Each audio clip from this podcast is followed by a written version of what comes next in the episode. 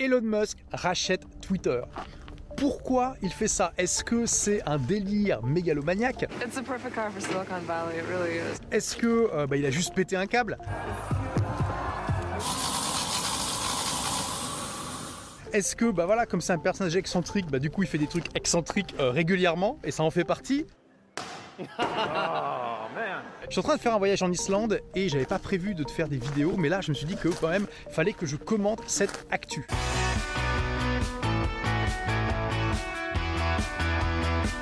Ça fait longtemps que j'étudie Elon Musk. J'avais fait une vidéo sur cette chaîne en 2015 pour parler de lui alors qu'il était beaucoup moins connu. J'ai pu voir dans les critiques que il y a beaucoup, beaucoup, beaucoup de personnes qui euh, ne le comprennent pas, ne comprennent pas sa démarche. J'ai lu sa biographie en 2015, euh, j'ai lu énormément d'articles sur lui pour essayer de comprendre sa façon de penser, et je vais te partager mon point de vue sur pourquoi Elon a racheté Twitter.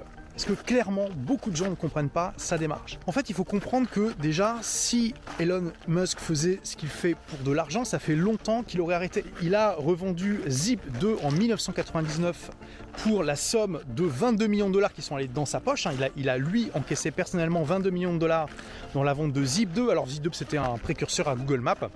Euh, donc rien que ça, déjà, il aurait pu passer pas mal d'années à jet dans le monde entier en étant tranquille.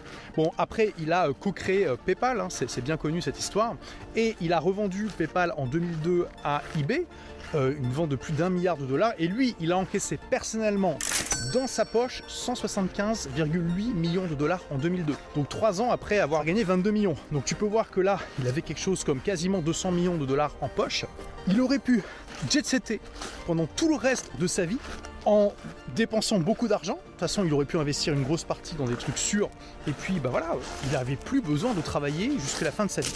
À la place, qu'est-ce qu'il fait Elon Musk? Il décide de créer deux entreprises dans des secteurs extrêmement difficiles. SpaceX, la conquête spatiale, qui jusqu'à présent était la chasse gardée de gouvernements avec des moyens absolument énormes. Hein. Les, deux grands acteurs majeurs, c'est la NASA américaine et puis l'agence spatiale russe et aussi l'agence spatiale européenne, donc des budgets absolument énormes. Et puis Tesla, donc les voitures électriques, en sachant qu'il n'y a pas eu de compagnie américaine de construction de voitures qui a été créée avec succès depuis Chrysler depuis les années 30 à peu près. Et pourquoi il fait ça? Parce que Elon Musk, et je te donne le spoiler direct, en fait, c'est un sauveur. Ce qu'il veut, c'est sauver l'humanité. Quand il s'est retrouvé à la tête de cette fortune considérable suite à la vente de PayPal, qu'est-ce qu'il a fait?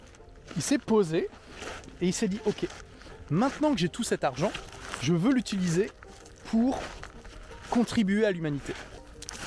Et il n'a pas fait ça bêtement comme on pourrait le faire en se disant voilà, je vais donner euh, autant à des euh, associations caritatives et puis après je serai, je content, ma conscience sera tranquille, je vais pouvoir profiter de la vie. Il s'est vraiment posé et il s'est dit ok, quels sont les problèmes fondamentaux de l'humanité aujourd'hui dans le sens de quels sont les problèmes de l'humanité qui peuvent la mettre en péril ou qui peuvent vraiment impacter négativement la vie de beaucoup beaucoup d'êtres humains. Et il s'est dit c'est pas compliqué, le problème majeur, c'est le réchauffement climatique. À partir de là, il s'est dit ok, le réchauffement climatique c'est le plus gros problème. Quelle est la solution que moi je peux apporter dans le monde pour contribuer à résoudre ça ou à empêcher que ce problème se produise? Et voilà, il faut bien comprendre Elon Musk. Il prend comme ça les plus grands problèmes de l'humanité et ensuite il va réfléchir à sa meilleure manière d'y contribuer en réfléchissant par ce qu'on appelle les principes premiers.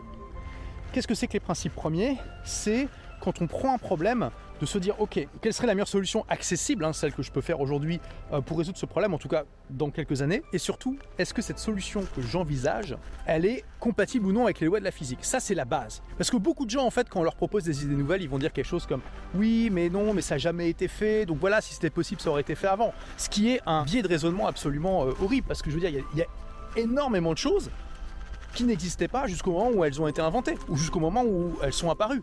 Hein, là, je suis en Islande, c'est une île assez jeune.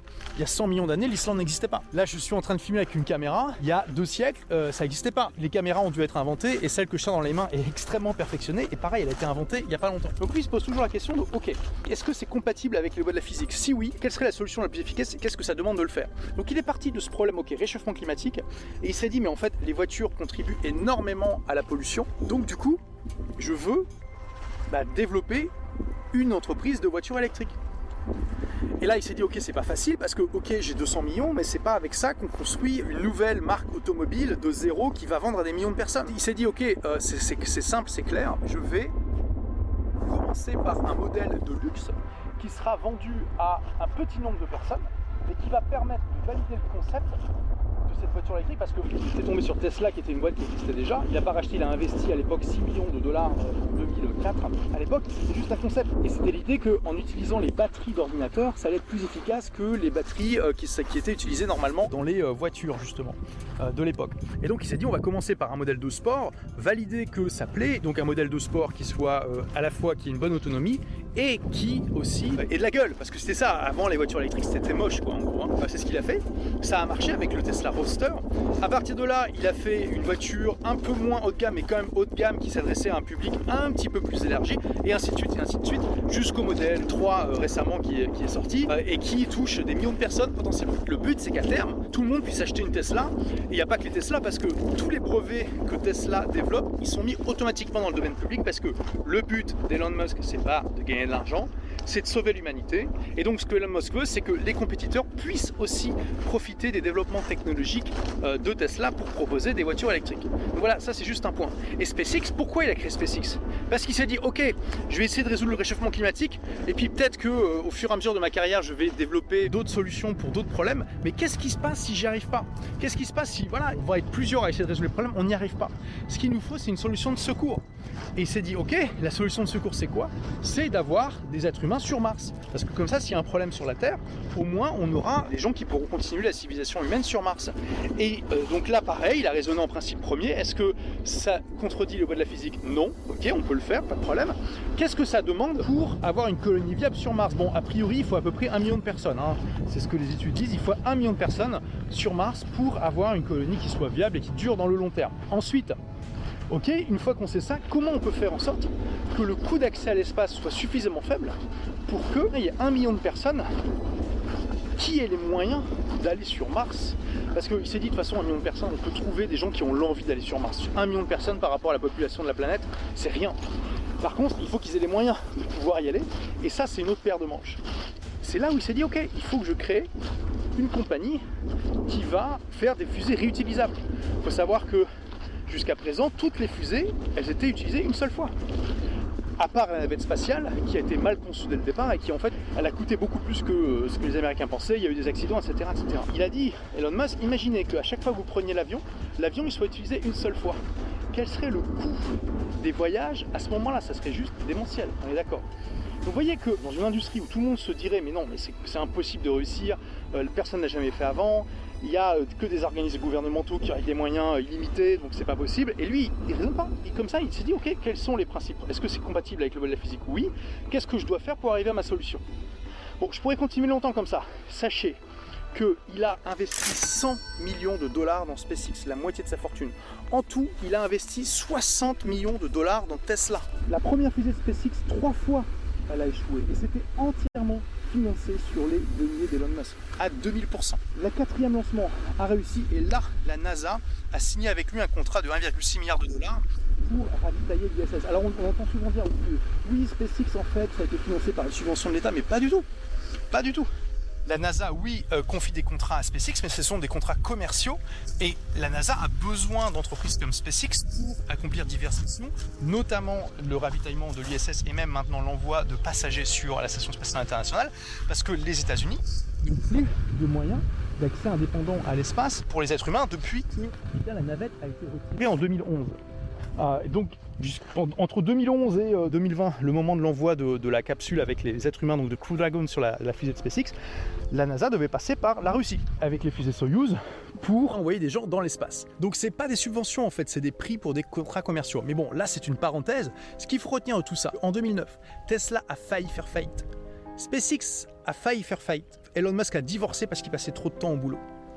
Il est passé à ça, de tout perdre il a eu de la chance, mais c'est aussi un extraordinaire témoignage de son courage, de son ingéniosité, de sa persévérance et de sa capacité à constituer des équipes et tout ça, que finalement il a réussi à adresser la barre et que SpaceX et Tesla soient aujourd'hui les succès qu'on connaît. Mais il a failli tout perdre, les amis, il faut bien comprendre ça. Il a mis quasiment toute sa fortune dans ces deux aventures. Et quand on regarde ses autres projets, comme par exemple Solar City qu'il a cofondé avec, avec son frère, dont le but c'est de construire des panneaux solaires qui soient des, des tuiles que vous pouvez utiliser sur votre toit, parce qu'il s'est dit pareil, toujours raisonnement par principe premier, comment on peut encourager l'utilisation d'énergie renouvelable? Bah oui, le solaire c'est bien, mais ça prend de la place, mais du coup les gens ont besoin de tuiles sur leur toit, donc pourquoi pas faire des tuiles solaires? Voyez, toujours comme ça. Pareil, Neuralink qui s'est dit, ok, un des dangers de l'humanité euh, au XXIe siècle, ça va être l'intelligence artificielle.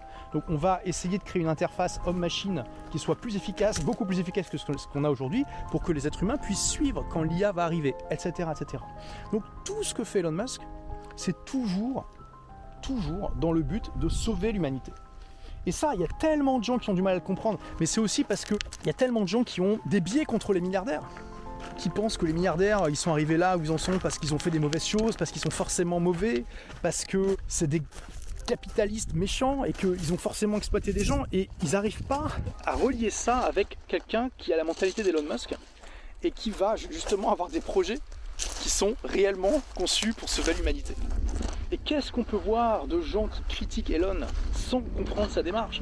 Donc j'en viens à Twitter les amis. Pourquoi Elon rachète Twitter? What the fuck? Mais c'est toujours la même chose. Il fait ça pour sauver l'humanité. Alors ça peut paraître grandiloquent, ça peut paraître grandiose, on peut se demander mais c'est quoi le rapport entre sauver l'humanité et Twitter? Elon Musk pense aujourd'hui, ça se voit dans tous ses tweets et dans ce qu'il partage dans, les articles, dans, dans les interviews, etc., qu'il y a un problème de liberté d'expression aux États-Unis et dans le monde, surtout aux États-Unis, mais quand même dans le monde. Il y a trop de biais sur les plateformes et dans les équipes de modérateurs. Il pense que euh, le fait que les algorithmes qui sélectionnent pour les gens le contenu qu'ils voient, quand vous euh, scrollez par exemple votre page Facebook ou votre Instagram ou euh, votre Twitter, c'est un algorithme qui détermine ce que vous voyez. C'est en partie les gens que vous avez décidé de suivre, mais pas seulement pareil pour YouTube. C'est évident. Vous avez bien vu que ne suffit pas de vous abonner à quelqu'un pour voir son contenu. Il faut mettre la cloche pour être sûr de le voir à 100%. Et c'est l'algo en gros qui décide ce que vous devez voir. Et il dit mais c'est un problème parce que si les algorithmes sont pas transparents, sont pas open source, euh, en fait on a des gens qui sont influencés par les algorithmes et on ne sait pas d'où ça vient, on ne sait pas quels sont les mécanismes exacts qui sont utilisés dans ces algorithmes, on ne sait pas non plus quels sont les biais idéologiques des gens qui développent les algorithmes. Peut-être qu'il y a des personnes qui poussent certains types de contenus grâce aux algos euh, parce qu'elles ont envie que davantage de personnes voient ce genre de choses. Donc ils pensent que en fait euh, Twitter devrait publier son algorithme, que ça soit open source pour que tout le monde puisse comprendre, en tout cas tous ceux qui veulent aller mettre les mains dans le combi puisse comprendre euh, comment le contenu est sélectionné. Et ensuite, il veut faire de Twitter la place par défaut, ce qu'il appelle la nouvelle agora, hein, l'agora publique, un endroit où il y a le moins de biais possible, un endroit où, on peut, vraiment un maximum d'opinion est toléré ou accepté. Euh, il a bien dit lui-même dans un tweet que fait tout ce qu'il veut, c'est de faire en sorte que les règles de domination n'aillent jamais au-delà de la loi. C'est-à-dire qu'en en fait, il n'y a que la loi qui va s'appliquer Twitter. Et si un jour les gens veulent moins de liberté d'expression, bah, il suffira pour ces gens qu'ils élisent des politiciens qui veulent restreindre la liberté d'expression, tout simplement. Et il a raison. Twitter, c'est pas une boîte rentable, les amis. C'est pas une boîte intéressante à acheter du tout. Et je vous donne les chiffres. Donc c'est un deal pour 46 milliards de dollars. Lui, il met 21 milliards lui-même de sa poche et ensuite il en emprunte 25 et il va donner en gage des actions Tesla et ce genre de choses. Donc c'est vraiment risqué pour lui c'est à peu près 20% de sa fortune aujourd'hui, donc bon, c'est pas non plus un, risque démesuré qu'il prend. Et il faut bien se rendre compte que voilà, Twitter, à la côté, c'est rien du tout comme revenu à côté du prix qu'il paye. Twitter, c'est 1,4 milliard de dollars de chiffre d'affaires en 2021 et 632 millions de bénéfices. Donc vous pouvez calculer que euh, même s'il arrive à faire croître l'activité, ça va être très très long pour Elon de euh, rentabiliser euh, l'affaire. Clairement, après, est-ce que ça veut dire que Elon il est parfait, que des fois il déconne pas, qu'il fait pas des erreurs et tout ça, et que des fois il fait pas des, erreurs de raisonnement, bien sûr que non. Mais ce que ça veut dire, les amis, c'est que Elon Musk, quand il fait ça, c'est que d'après lui, il y a un problème et il veut apporter une solution. En général, une solution, il faut bien le reconnaître quand on regarde son track record qui est extrêmement efficace pour résoudre ça et il s'attaque qu'au problème où il sait qu'il va avoir un effet de levier sur l'humanité en général. Donc toutes les personnes qui le critiquent en disant que c'est un méchant capitaliste milliardaire mégalomane euh, qui veut juste euh, avoir sa propre plateforme et euh, influencer la société pour ses plans machiavéliques, les gars, vous avez rien compris. Encore une fois, ça ne veut pas dire qu'il est parfait et qu'il ne peut pas se tromper sur certaines choses, mais sa démarche est noble. S'il avait voulu être quelqu'un de machiavélique qui profite de la vie et des autres, il l'aurait fait depuis longtemps, il avait largement les moyens. Au contraire, il a failli plusieurs fois tout sacrifier pour en arriver là où il est. Rendez-vous compte les gars, si vous faites partie de ceux qui critiquaient, rendez-vous compte que, que vous avez probablement même pas accompli un millième de ce qu'il a accompli pour apporter de la valeur à l'humanité. Donc plutôt que de le critiquer, demandez-vous, ok, qu'est-ce que je fais moi, à mon échelle, pour contribuer à l'humanité, pour résoudre ces problèmes les plus urgents, et pour aider des gens qui essayent d'aider, de contribuer en aidant à analyser les problèmes de la manière la plus rationnelle et profonde possible, et en se basant sur les principes premiers. Merci d'avoir écouté ce podcast. Si vous l'avez aimé, est-ce que je peux vous demander une petite faveur? Laissez un commentaire sur iTunes pour dire ce que vous appréciez dans le podcast tout simplement. Ça aidera d'autres rebelles intelligents comme vous à trouver le podcast et puis à être inspirés tous les jours ou presque par lui. Merci et à très vite pour de nouvelles aventures.